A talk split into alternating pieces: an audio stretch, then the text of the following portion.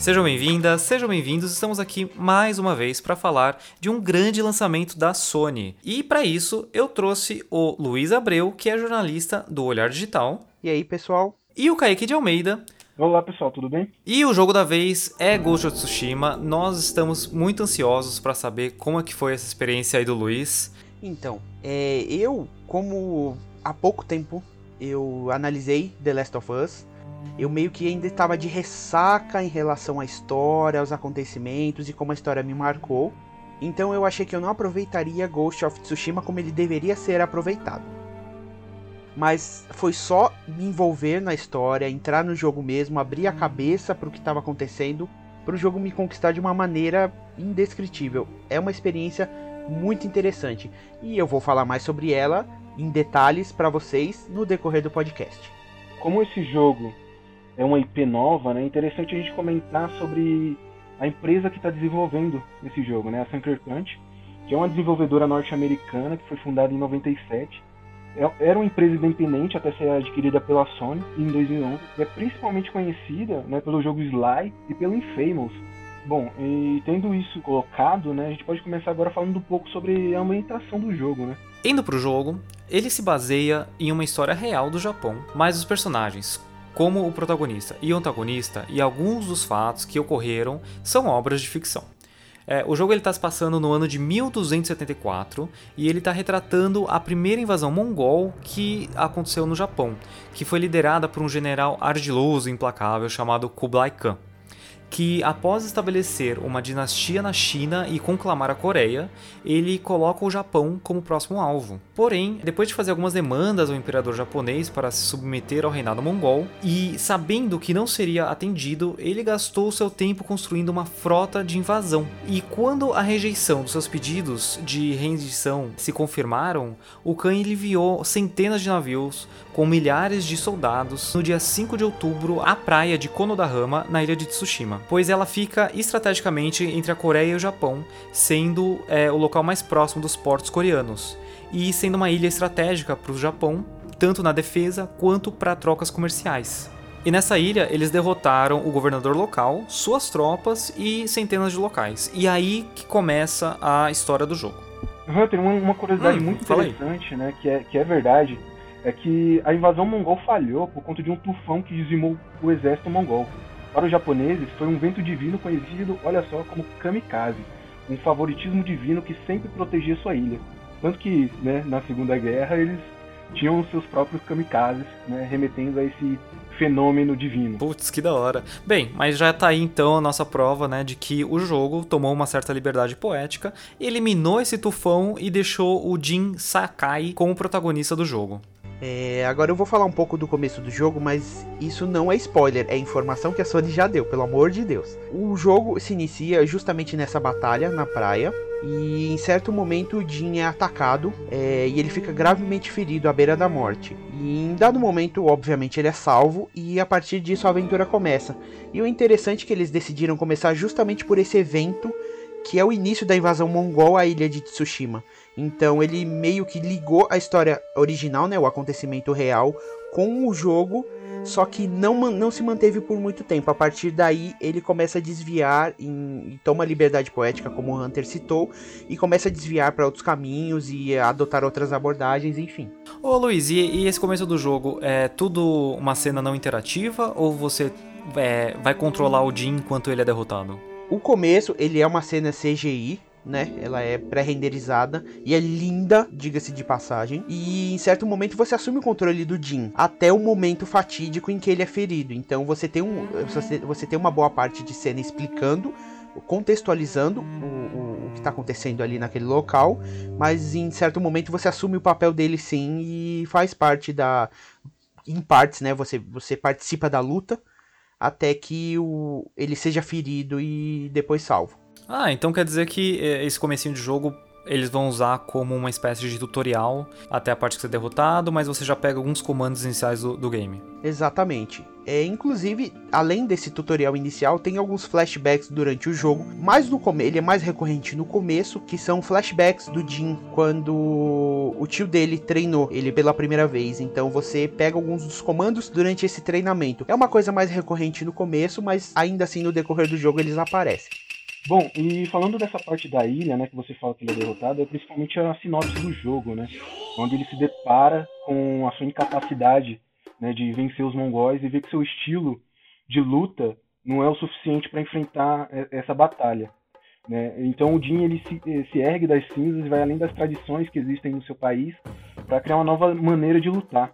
Né? A maneira do fantasma, que é baseada na furtividade é, e no medo causado nos oponentes. É o Batman, praticamente. Né? Isso aí. Do, do Japão. É, é, enquanto luta uma guerra não convencional pela liberdade do Japão. Isso é interessante em alguns pontos, porque quando a gente fala em samurais, a gente sempre lembra de algumas coisas, a gente é remetido a, a alguns detalhes. Um dos principais, né, inclusive nos trailers a gente vê muito isso, é a honra. Né? Então você lutar furtivamente, né, causando medo, atacando pelas sombras, isso não é honroso. Né? Como é que, que isso acontece durante o jogo, Luiz? Eles apresentam muito isso, tem muita essa crítica para ele sobre ele estar sendo honroso ou não. É, existe algum momento ali onde você pode escolher entre ser esse, esse guerreiro samurai ou lutar nesse modo furtivo fantasma? Ou você tem que usar um, um em cada momento, os dois durante todo o jogo? Como é que você trabalha nessa parte? Essa questão do samurai ser desonroso por ser furtivo, não enfrentar os inimigos de frente, é bem debatida durante o jogo, inclusive nas missões que nós temos, as missões secundárias, que são principalmente de ajuda a aliados do Jin. Então, em muitos momentos, os aliados dele falam: Nossa, mas isso é desonroso para você que é samurai. Atacar pelas costas é errado. Tá fora da conduta dos samurais. Então, tem essa questão moral presente em vários momentos do jogo é, principalmente nas missões em que você tem que se esgueirar em algum lugar e matar um, um, um chefe específico lá, um líder específico de um acampamento que seja, de uma resistência mongol, e sem ser notado. Em que você é obrigado a terminar a missão furtivo, sem ser detectado por nenhum dos guardas, só matando o alvo principal. Hum, que interessante. Então, o jogo tem essas missões em que você em que você é obrigado a manter a postura furtiva em todo momento, mas também tem algumas em que você escolhe a sua abordagem, que você pode vir por cima, é, por cima do cenário, observando a movimentação dos inimigos, ou se esgueirando pela, pela grama, pelo, pelo, pela vegetação presente, para poder surpreender eles de costa, ou simplesmente entrando no acampamento, jogando bomba, atirando flecha e matando todo mundo direto, entendeu? Então depende muito das, do seu estilo de jogo. Como eu disse, tem momentos em que você é obrigado a ser furtivo e tem momentos que você pode escolher a maneira que você joga. É, eu li que tem o duelo no jogo, né? É, que a gente pode prestar condolências aos oponentes. Como, como é que funciona isso? Você utilizou esse, essas mecânicas? Essas mecânicas elas estão presentes desde o começo. Essa questão de duelo, na verdade, ela chama confronto é, você, ao chegar em um, em um acampamento ou chegar perto de um grupo de inimigos, você aperta o botão mostrado na tela, que geralmente é o botão digital para cima do controle, e aí você entra no modo de duelo. É o duelo de quem saca a arma mais rápido. É basicamente um, um duelo de bang bang, né? Quem atira em alguém em quem primeiro, só que com espadas. Então você tem que segurar um o triângulo até o momento em que o inimigo te ataca. Se você conseguir prever esse movimento do inimigo no tempo certo, o Jin dá um hit kill nele. Caso contrário, o inimigo te bate e você quase morre. Então, é, é tudo questão de você saber o momento certo que o inimigo vai atacar.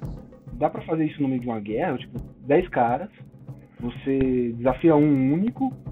É possível? Os outros ficam te assistindo? Ou vai todo mundo pra cima? Como é que funciona isso? Essa opção de confronto, ela só aparece quando é a primeira interação sua com aquele grupo. Então você chegou no local, ela aparece, não é a todo momento. Então você não, não, não pode, no meio de uma batalha, parar e solicitar um confronto. Agora a questão dos inimigos, sim, eles ficam parados olhando. E em determinado momento do jogo, essa questão do medo que você citou é bem presente nessas situações, porque conforme você mata esses inimigos nesses confrontos, os adversários que estão à volta, eles ficam com medo. Hum. Então muitos deles é, largam a arma, saem correndo, outros ficam rastejando no chão, e aí é uma questão moral sua, se você mata ou não. Entendeu? Então é, é, é tem essa diferenciação. Cara, já que a gente entrou nesse, nesse ponto, você jogou em qual dificuldade? No fácil, no difícil, no, no médio? E, e, eu li que algumas pessoas, no, quando apresentaram o jogo, comentaram que ele era um Souls-like. É isso mesmo? Você sentiu isso? No começo, eu senti que ele era um Souls-like, sim. Eu joguei na dificuldade normal, né? A padrão. Enquanto você tem aquela curva de aprendizado para entender a movimentação do inimigo e encontrar a melhor maneira de derrotá-lo, você vai morrer bastante. Isso eu confesso que eu morri demais. Meu Deus. Mas é, é tudo questão de treino. Assim como Dark Souls, é questão de observar.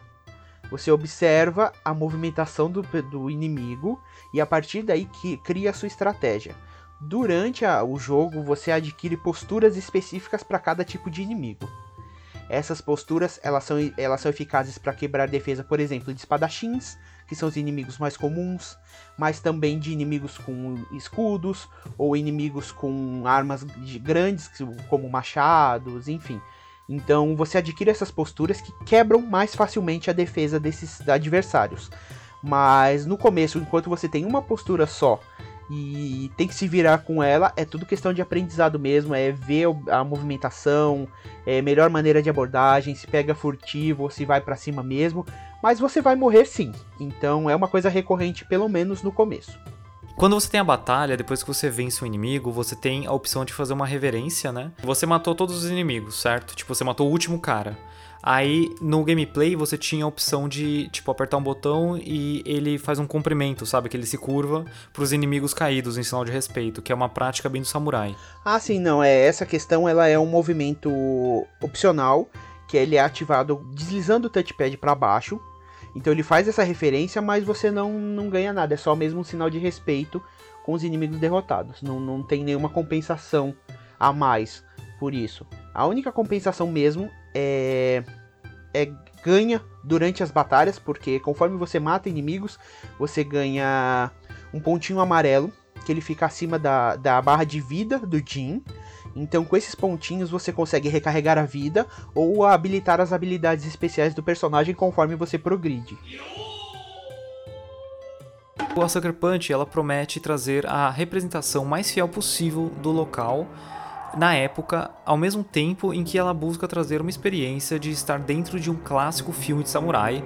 É, Kurosawa tá mandando abraços aí, né? E por isso podemos ver vários elementos desses filmes no jogo. Mas um que merece um grande destaque é o vento, que é um elemento clássico desses filmes.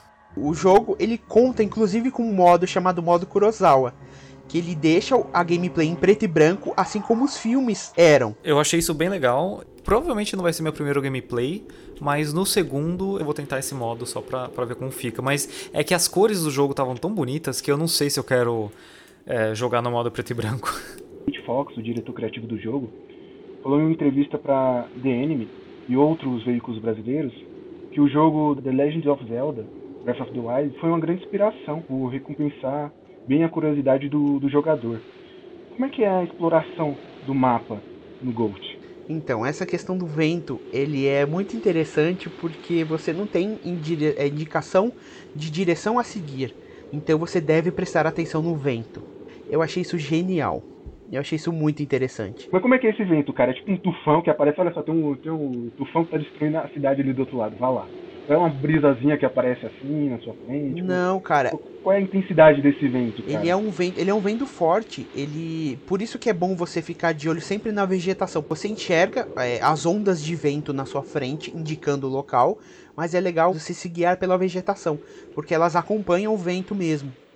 Então, é, é, uma, é uma coisa super interessante porque é, é, é faz você ficar de olho no, no, ambiente, faz você ficar de olho no cenário para poder progredir na história. Ah, então a gente não tem nenhum ícone que vai direcionar o próximo local que a gente tem que ir, ou onde fica a próxima missão. É literalmente olhar a ambientação. Exatamente. O único ícone que é exibido é quando. São em duas situações, na verdade.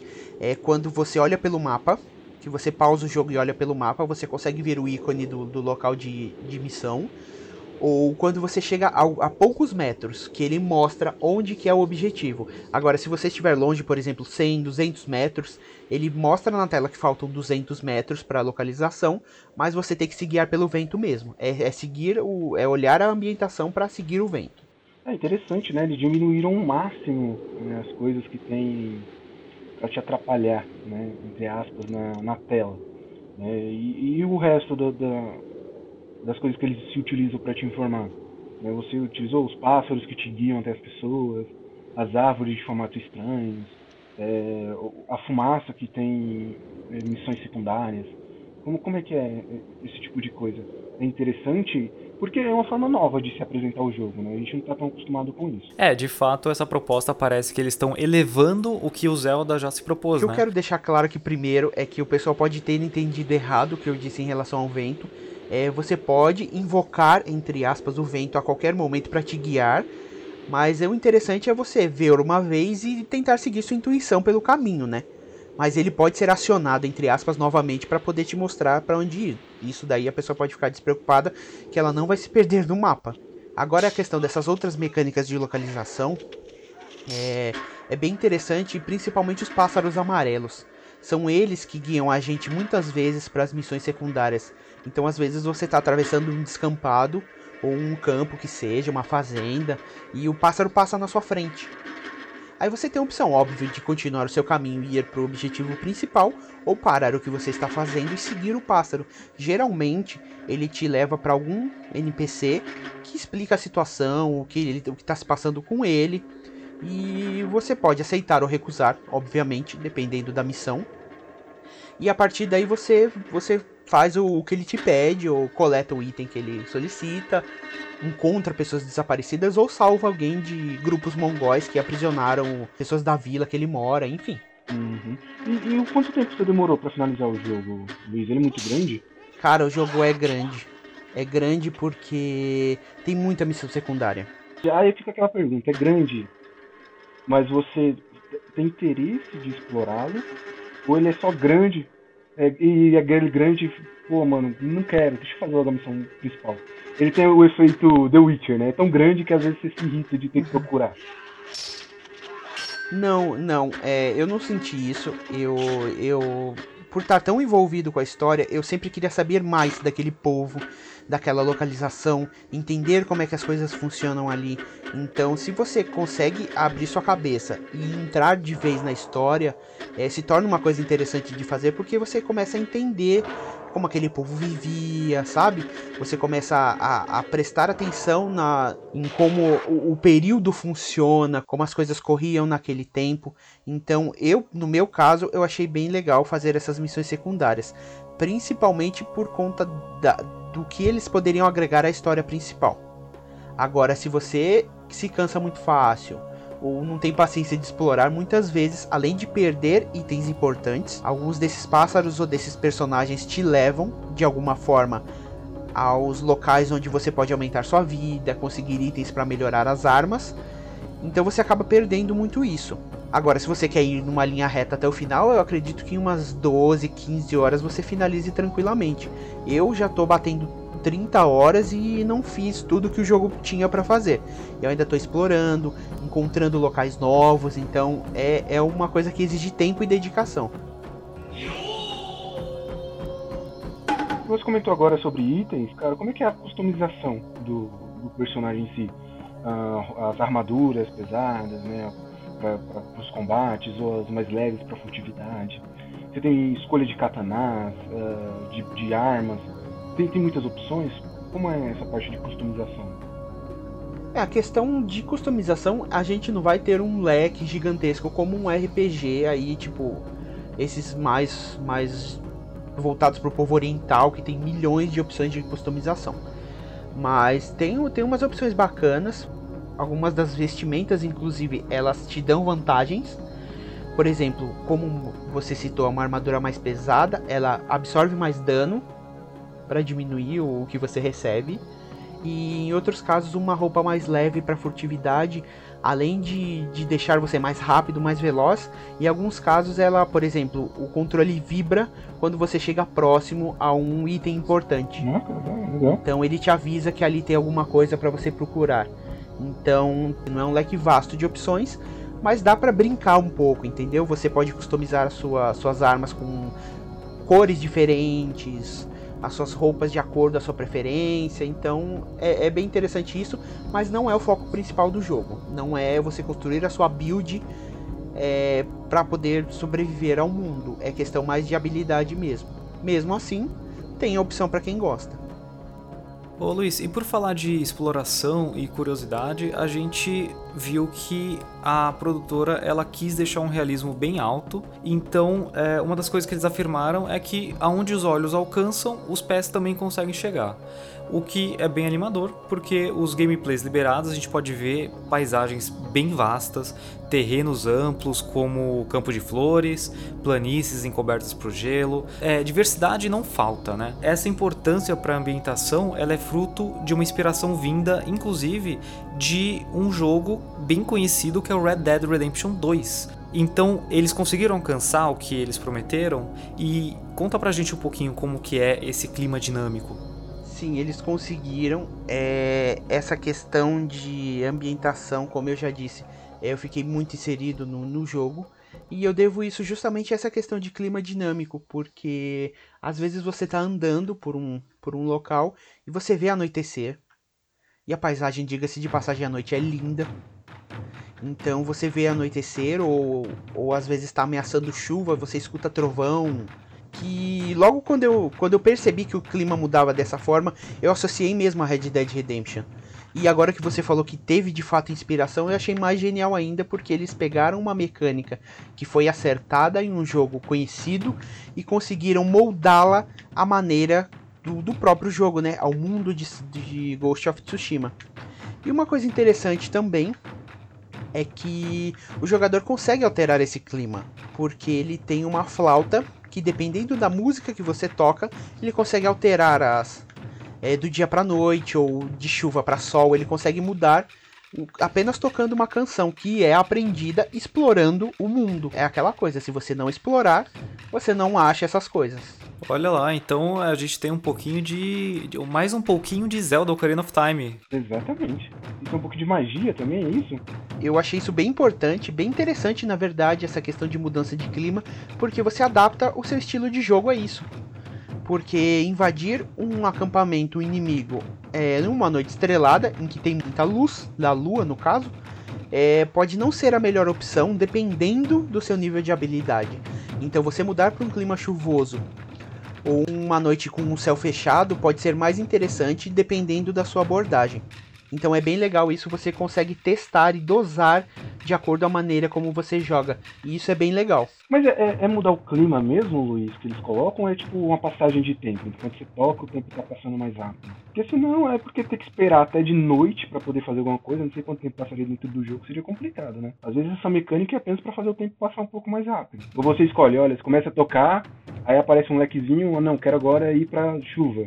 Eu queria agora ir pra noite. Não, são, são é assim? canções diferentes. Cada canção tem uma, tem uma funcionalidade. Ah, tá. E eu não sei te dizer se ela realmente passa o tempo ou ela muda o clima de repente. É pra gente, é de repente, não aparece nenhuma indicação na tela de tempo. Por isso que eu tenho, eu mesmo tenho essa dúvida. Mas é, é uma mudança repentina. Repentina, coisa de alguns segundos que o, o, te, o, o clima ele se altera todo. Ô Luiz, e o Matheus ele fez uma pergunta aqui, eu vou reproduzir pra galera escutar e aí você responde, por favor, tá? Oi Luiz, tudo bem? Fico feliz de ver você de novo aqui gravando com a gente. É, adorei o episódio do Last of Us e tô bem curioso para saber mais sobre o Ghost of Tsushima. Vamos lá nas minhas perguntas. Tudo indica que o Ghost é o último grande jogo exclusivo para PlayStation que a gente vai ter antes dessa troca de geração. Na sua opinião, isso pode afetar nas vendas do jogo? Porque de um lado a gente pode ter as pessoas esperando para comprar algum grande lançamento que vai vir junto com o PlayStation 5. Por outro, a gente viu que o último AAA, justamente o The Last of Us, bateu todos os recordes de vendas mais rápidos de um exclusivo para o console. Você acha que o Ghost of Tsushima tem potencial de venda para chegar nesses níveis? Ou ele é um jogo mais de nicho? É, então. É, essa questão, eu acredito que Ghost of Tsushima, tanto pela temática quanto por, por ser um jogo que a Sony aparentemente não tem investido tanto em publicidade quanto foi com The Last of Us, é, eu, eu acredito que ele não chegue, vai, às 4 milhões de unidades vendidas por The Last of Us em 3 dias. Mas eu acho que ele pode ser um, um vender bem, sim, é, e representar um marco para o fim da geração, porque temos dois grandes jogos de peso para encerrar uma geração, como foi a do PlayStation 4. Então eu acredito que isso pese muito nessa decisão de compra. As pessoas vão querer ver o que a Sony, entre aspas, né, a Sony, nossa Punch, preparou para o fim de uma geração, se conseguiu encerrar com chave de ouro. Então, eu acredito que as pessoas podem ser movidas sim pela curiosidade, mas ao mesmo tempo pode acontecer justamente o que você disse, de deles estarem poupando para o PlayStation 5 e meio que esquecerem de Ghost of Tsushima com a esperança de que ele saia para a próxima geração, o que não é não é muito difícil de acontecer, como a gente bem sabe como funcionam essas trocas de geração. Faz parte da personalidade da Sony, né? Eles quando lançam nova geração, eles param de, de lançar os, os exclusivos para as duas gerações, né, e só lançam para nova. Que é até um, um ponto que a Microsoft está querendo e, diferente, né? Lançando os seus jogos novos para os dois consoles dela, né? Da nova geração e da antiga. Sim, sim, é com teve com Far Cry 6 e o Assassin's Creed. É o Smart Delivery no Xbox e essa troca de geração no PlayStation. Então, com isso, a gente chega no final deste podcast. Espero que vocês tenham gostado. É, Luiz, muito obrigado por ter participado, ter dado uma luz sobre esse novo jogo que chegou no dia 17, bem recente aí. E eu agradeço o espaço, Hunter. É, precisando, estamos aí. Então, algum lançamento que tiver e você quiser gravar um podcast, estamos à disposição. E Kaique, pela participação também, pelas perguntas e pelo Matheus que mandou uma perguntinha aí por áudio. Que isso, cara, sempre que precisar, só me chamar. Agradeço muito aí pelo convite. Espero que todos tenham gostado aqui do nosso podcast. Aquele momento de tensão de ver se o programa gravou.